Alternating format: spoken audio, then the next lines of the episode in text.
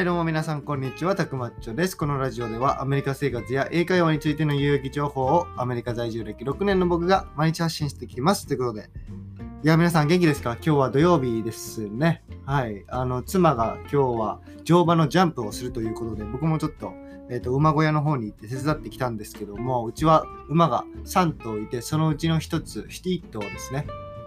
の妻が主に結構、なんて言うんでしょう、競技乗馬、乗馬競技みたいな感じでコンペティションっていうかね、競い合って大会とかも出たりしてるんで、その練習のために、あの、ヘルプいるっていうことで、僕が手伝いに行って、で、あれね、結構難しいですね、本当に。ツイッターでもちょっとビデオを上げたんですけども、あれね、結構速いし、本当にね、馬をジャンプさせるっていう、まあ、ポイントとか、いろいろ体の使い方とか、めちゃくちゃ深いらしいですね。うん、まあ、これもね、また妻にインタビューでもして発表していきたいと思うんですけども今日はですねあの好きなことで生きていくっていうテーマであと海外移住が目標の人に対してちょっと僕の意見をちょっと共有しようかなと思ってこのエピソードを撮っているんですけどもやっぱり海外移住目標の人多いですよね。まあアメリカじゃなくてもカナダとかメキシコとかえーと、東南アジアとかでもヨーロッパでもいいですけど、まあ、その海外移住日本から出て海外で活躍したいっていう人はめちゃくちゃ結構いると思うんですよ。僕も含めてね。あの僕も6年前に来るまでは全然そうだったんであの気持ちはすごいわかるんですけどもやっぱりねその好きなことで生きていくというかその海外移住をってめちゃくちゃ華やかに見えるかもしれないんですけどもその裏にはねやっぱりめんどくさいことが多いんですよね。あのレペゼン地球の、レペゼン地球の方が、あの、この前、2週間前かな、で、あの、YouTube、最後の YouTube 投稿っていうことで言ってましたけども、やっぱりね、その目標っていうか、自分が好きなところで生きていくというか、自分のしたいことで生きていくには、その裏にね、例えばアメリカ留学とかアメリカ移住とかであればビザの手続きとか、それこそね、英語英語とかもね、英会話を習得するにしても、あれって地道な努力じゃないですか、本当に。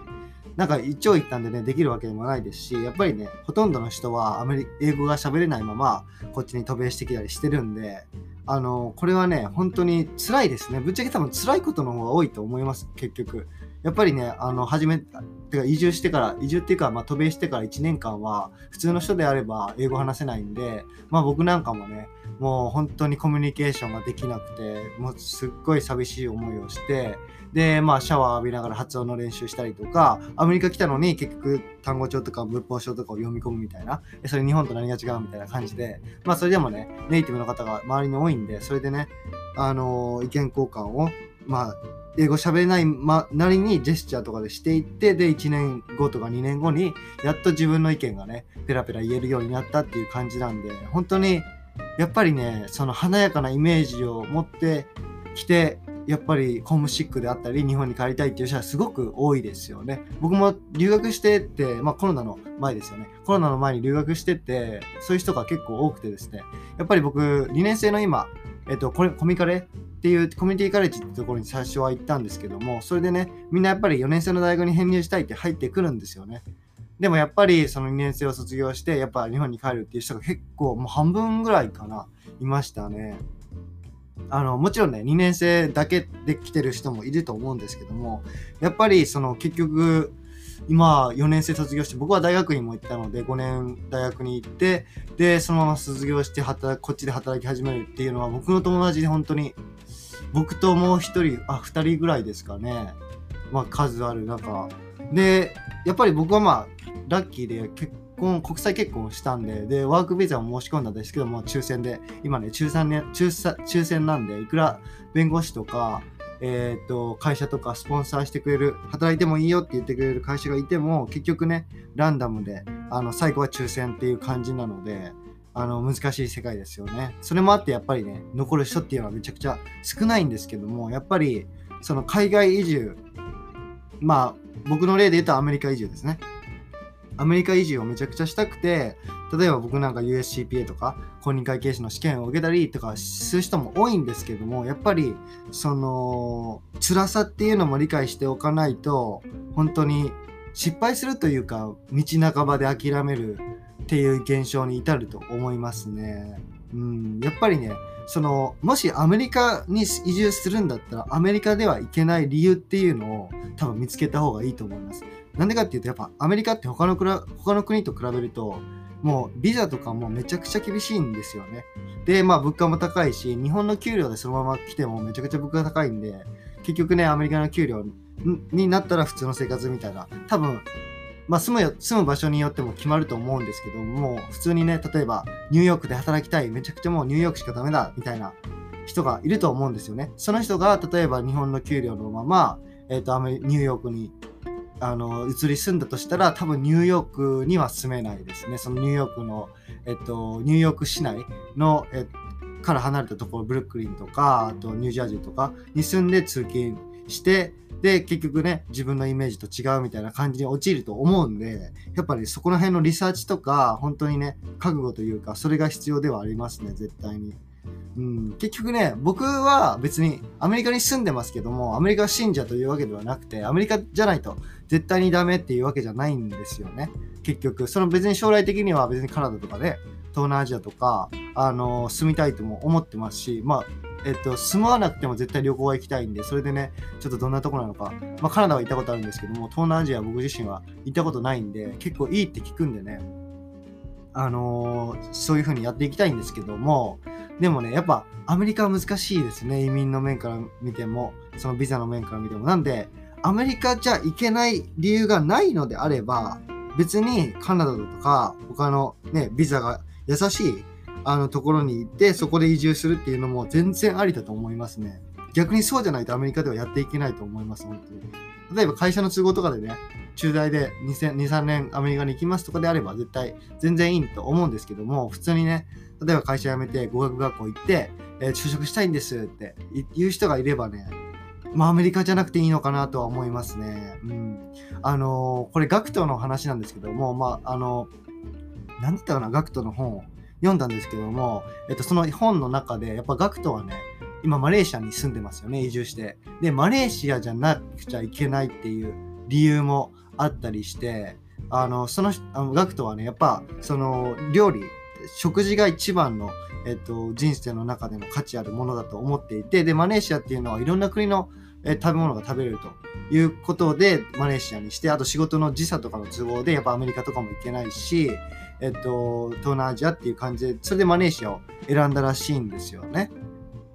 だからそういうふうにリサーチして本当にね自分がここで行きたいかまあ移住がゴールではないんで本当に移住して何がしたいのっていう感じなんですよね、やっぱりね。その、やっぱ移住してしまうと、これ多分何でもそうなんですけど、英語でもそうですけど、英語とか移住って、その自分の人生が豊かになるとか、もっと良くなるっていう手段であって、目的ではないじゃないですか、やっぱり。その、アメリカにね、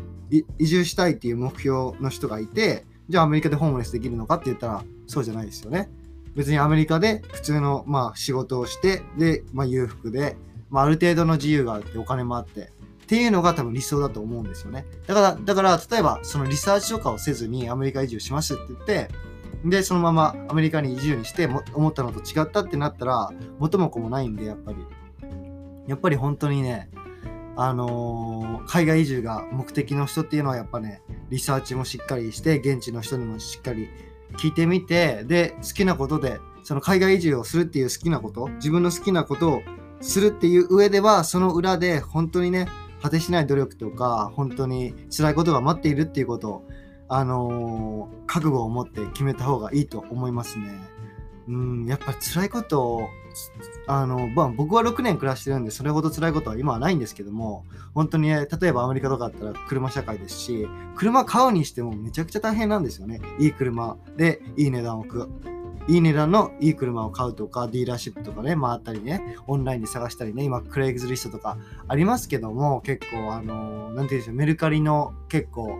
民度が低いバージョンというか、あの、そういうのがあってね、そこで安いやつがあるんですけど、やっぱりね、詐欺とかも多くて、あとはインシュランスのこととか、えっと、もしね、家買うんであれば、プロペティタックスとかめっちゃ高いんで、えっと、プロパティタックスは日本語で固定資産税ですね。めちゃくちゃ高いんですよ、あれ。あの、カリフォルニアで言うと買った値段の何何パーセントかな？1%, 100%じゃないな。まあ忘れたんですけども、でもね、ワシントン州では、えっと、買った値段ではなくて、マーケットプライスですね、市場価格なんで、どんどんアジャストされていくっていう感じなんですけども、そういうことをね、要するに1から自分の生活基盤を作っていかないってことは、いかなきゃいけないってことは、やっぱり1から全部勉強しないとダメなんですよね。その、こっちではね、確定申告とかも自分で、会社員ででも自分でね、あの、しないといけませんし、あとは何ですかね、いろいろありますよね、本当に。まあ、言語もそうですけどね、コミュニティのこともそうですけど、例えば家借りて住むんだったらそのコミュニティのルールとかあったりして、まあ、日本でもね、ゴミの日とかありますよね。でもアメリカはね、例えば、えっ、ー、と、芝刈りを自分でしなきゃいけないとか、まあ、雇ったりしてしなきゃいけないとか、やっぱコミュニティのね、外観を重視して、そういう、あの、コミュニティの中で暮らす上では、そういう決まり事を守ってくださいみたいな感じのその合に行っては合に従いじゃないですけど、やっぱね、ローカルルールがあるんで、あとね、さっきもちょっと言ったんですけど、その州ごとにルールが違うんで、その、例えばね、あの道路交通法運転してて、えっと、ここの州ではこれが OK だけども、えっと、次の隣の州に行って、行ったらそれは合法じゃないから捕まったりする時もあるんですよね。だから日本とは全く違うんで、まあこれはもうアメリカじゃなくても、その東南アジアのマレーシアでも、シンガポールでも、本当にね、ヨーロッパの、なんでしょう、えっ、ー、と、デンマークでも何でもいいんですけども、本当に違うじゃないですか、自分が生まれて生まれてね、育った環境と。なんで、一からの勉強ってなると、やっぱり本当に辛いことが多いと思いますね。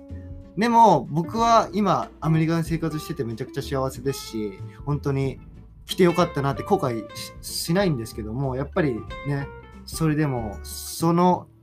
シャワーで発音勉強したりとか、一からね、そういう車買ったりとか、あの、や、レント、アパート探したりとか、そういうのが積み重なってきて、今ある程度の普通の常識というか、えっと、知識があるんで、あこうやって生活できてますけど、やっぱね、最初の1、2年、いや、まあ、厳しいですよね、2、3年とかは。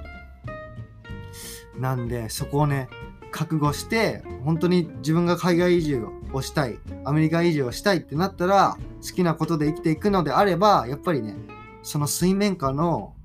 見えない部分の苦労をね、覚悟しないという話、覚悟しないといけないという話でした。はい。ということでね、またね、あの、細かいね、こういうことが辛いんだよ、みたいな感じのことを、あのー、また次回とかで、あの、言えたらなと思っています。はい。ということで、もしね、コメントなどがあれば、レターもお待ちしております。ということで皆さん、今日も良い一日を送ってください。See you next time.